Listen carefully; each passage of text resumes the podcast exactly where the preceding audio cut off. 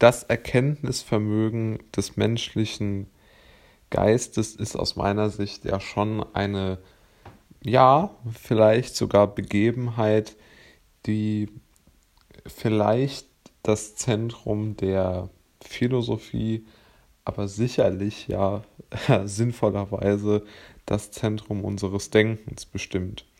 Denn wenn man ja ehrlich ist, ist der Mensch ja nur so viel, wie er halt zu denken in der Lage ist.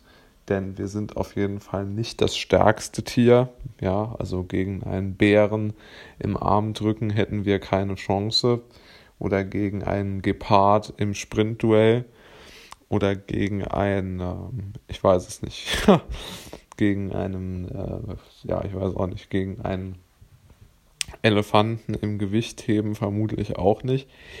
Also der Mensch lebt doch fast ausschließlich von seinem Gehirn, was ja interessant ist, wenn man sich äh, überlegt, ähm, dass wir uns so wenig Gedanken über mögliche Probleme in unserem Denken machen. Und jetzt meine ich natürlich hier ausdrücklich nicht irgendwelche äh, politischen oder wirtschaftlichen Dinge, ja, auf welcher Seite man dort steht. Das hat jetzt, glaube ich, hiermit relativ wenig zu tun. Sicherlich nicht komplett davon zu trennen, klar. Aber ich glaube, das Erkenntnisvermögen des Geistes hat jetzt nichts unbedingt mit der mit solch aktuellen politischen Dingen zu tun, sondern das Erkenntnisvermögen des Geistes da bin ich sehr nah an äh, Schopenhauer und Nietzsche. Steht in, aus meiner Ansicht nach auch, äh, das habe ich auch, äh, haben die auch gut hergeleitet, in einer direkten Abhängigkeit zu den praktisch zu den Erfordernissen der evolutionären Anpassung. Ja, und das bedeutet ja irgendwo, dass der Mensch nur das erkennen kann, was er in seiner Evolution für wichtig erachtet hat. Ja, und ähm, diese Erkenntnisfähigkeit und der daraus entstandene Erkenntnisapparat bilden natürlich unser Wahrnehmen als Mensch doch sehr nah, ähm, äh, ja, wie soll man es sagen, die bilden einfach unser, unsere Weltsicht ab. Ja, aber wir kalkulieren natürlich nicht die Dinge ein, die auf der Welt auch noch passieren, die aber einfach außerhalb unseres Spektrums liegen.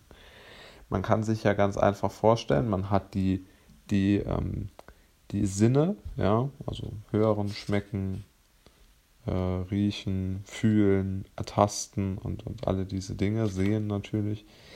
Ähm, aber alles, was sozusagen zum einen von unserem äh, das wir einfach nicht erkennen können, zum Beispiel, oder was wir nicht zuordnen können, wie diese, diese äh, äh, Gesang von, wie dieser Gesang von ähm, Walen oder zum Beispiel diese Infrarotgeschichte von, von Fledermäusen, ja. Also dort gibt es ja viele Dinge, die wir nicht erkennen können als Menschen. Und äh, genau diese Dinge spielen sich aber trotzdem auf der Welt ab.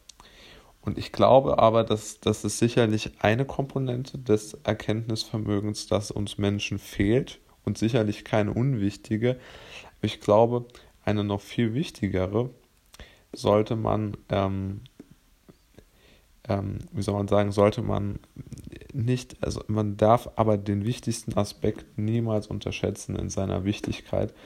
Und das ist das Problem des ähm, sogenannten Bias oder wie ich ihn nennen würde. Ja, also in der Wirtschaftswissenschaft gibt es sehr, sehr viele dieser Bias. Ich weiß nicht, wie der Plural davon ist. Auf jeden Fall, ich würde es mal übersetzen mit Voreingenommenheiten.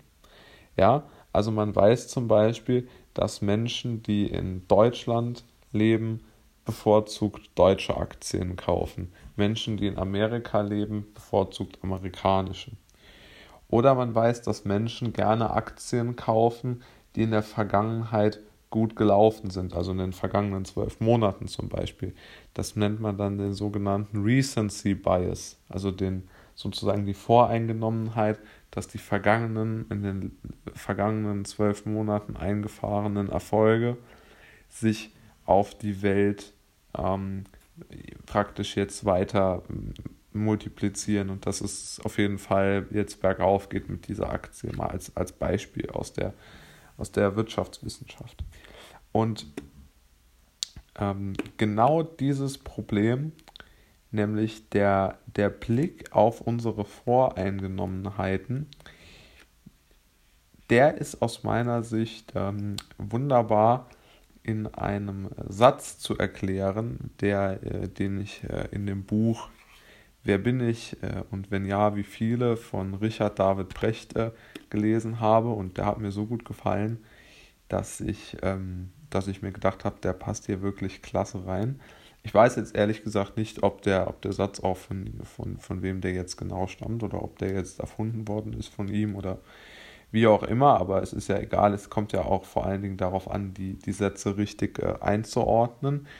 Und ähm, der Satz lautet wie folgt: Die Welt, mein Sohn, erklärt im Aquarium der Vaterfisch seinem Filius, ist ein großer Kasten voller Wasser. Und ich glaube, ähm, dieses äh, faszinierende Problem ist viel, also ist eigentlich sehr wenig ähm, auch, auch in der, so in, in anderen Wissenserwerbsdisziplinen äh, äh, äh, diskutiert aus meiner Sicht, ja. Also diese, wirklich diese Idee, dass wir ja wirklich kein objektives Weltbild haben, ganz offensichtlich. Ja, also man, man nimmt ja nur die Dinge wahr, die man erlebt. Ja, aber es gibt ja so viele unendliche ähm, Lebensrealitäten nebeneinander. Ja.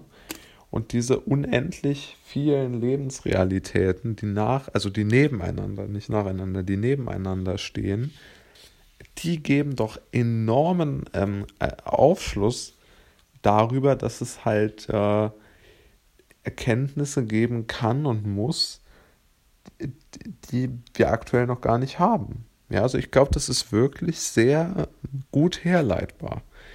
Weil wenn man sich mal überlegt, es gibt über sieben Milliarden, weit über sieben Milliarden Menschen, die alle eine andere objektive Wahrnehmung haben. Das heißt, man hat ja ein, eine, eine, eine, eine riesige Masse an, an alternativen ähm, ähm, Realitäten. Ja, also jeder Mensch nimmt Dinge ja anders wahr.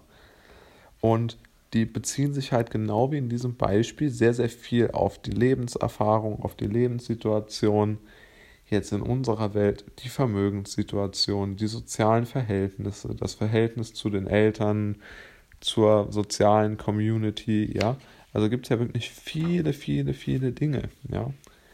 Und diese, diese Selbstdefinition kann man es vielleicht nennen, ist aus meiner Sicht vermutlich notwendig, weil wir müssen uns ja irgendwie als Menschen in einem System äh, einordnen oder in unserem System, in unserem Gehirn einordnen und uns ähm, ja, also äh, äh gewisserweise ordnen, dass wir unseren Alltag überstehen. Also es ist vermutlich nicht hilfreich, sich jeden Tag zu fragen, ob man man selbst ist. Ja, also das ist vermutlich etwas anstrengend, das ist zugegebenermaßen richtig, aber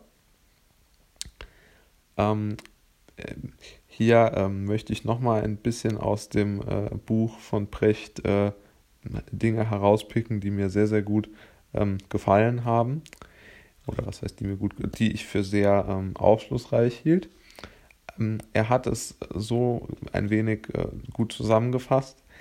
Also das menschliche Bewusstsein hat aus hat die Frage verdrängt, ähm, und hat eine Frage verdrängt und diese Frage lautet, was ist Wahrheit? Und man hat, äh, um diese Verdrängung sozusagen, ähm, oder man hat die Verdrängung mit der Frage beantwortet und man hat vor allen Dingen auf folgende Frage gesetzt. Was ist für mein Überleben und das und Fortkommen das Beste und Wichtigste? Und ich denke, das ist heute eigentlich immer noch so. Ja, also ich glaube, um, um Wahrheiten machen sich die Menschen sehr, sehr wenig Gedanken, sondern auch sehr viel darum, wie sie persönlich in ihrem Leben weiterkommen können. Und das kann man ja auch wirklich gut verstehen, dass die Menschen das so machen. Aber wenn wir wieder auf das Erkenntnisvermögen kommen, ist sicherlich die erste Frage ähm, die, wichtiger, die wichtige und die zweite Frage etwas weniger wichtig, glaube ich. Oder deutlich weniger wichtig, zumindest in dem Kontext.